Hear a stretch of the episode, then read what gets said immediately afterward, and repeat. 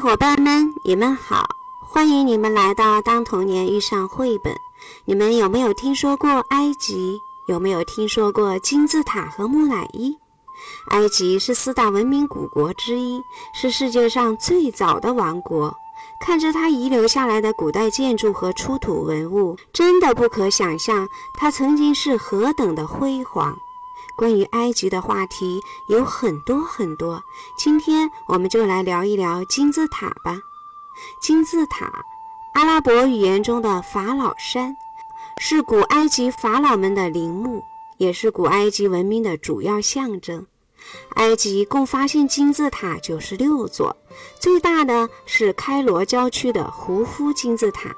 胡夫是第四王朝的第二个国王，在一八八八年巴黎建筑起埃菲尔铁塔以前，胡夫金字塔一直是世界上最高的建筑物。据说十万人用了三十年的时间才得以建成。有学者估计，如果用火车装运金字塔的石料，大约要用上六十万节火车皮。如果把这些石头凿碎，铺成一条一尺宽的道路，大约可以绕地球一周。那么，古埃及人为什么要如此执着地修建金字塔呢？因为古埃及人有一个根深蒂固的观念，就是来世观念。他们甚至认为，人生只不过是一个短暂的居留，而死后才是永久的享受。因此，这些法老们活着的时候都要忙着为自己准备坟墓。在胡夫王的统治初期，他与每个法老一样，上任开始他就准备建筑百年后的坟墓。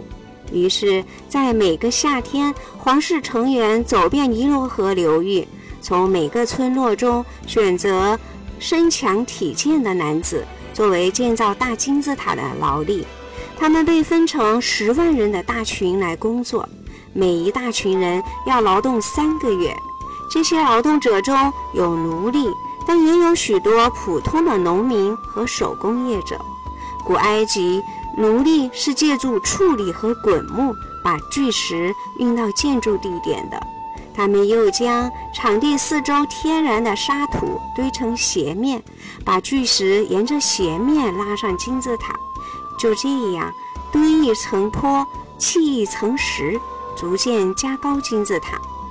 在那时，开采石头可真不容易，因为当时人们并没有炸药，也没有钢钎。埃及人当时是用铜或青铜的凿子在岩石上打上眼，然后插进木楔，灌上水。当木楔子被水泡胀时，岩石便被胀裂。这样的方法在今天看起来也许很笨拙，但在四千多年前却是很了不起的技术。关于金字塔的建成，其实还有很多很多的传说与故事，网站上也有很多相关的纪录片，很不错。亲密伙伴们，你们赶紧跟爸爸妈妈一起去好好查看吧。当你看完之后，你一定会收获大大的惊喜。并且看着从金字塔里出土的文物，你不得不惊叹：四千多年前的古埃及就已经拥有了如此的辉煌。好了，亲密伙伴们，因为时间的关系，我们只能聊到这里了。别忘了哟，关于埃及还有很多很多值得我们去了解的过去，赶快去查阅资料吧！别忘了，有有趣的惊喜一定要分享给小松果，小松果期待哟。现在，小松果跟亲密伙伴们分享一首我很喜欢的音乐《出埃及记》。当我在现场亲眼目睹马克西姆的演奏之时，无比震撼。现在，我们一起来聆听《出埃及记》。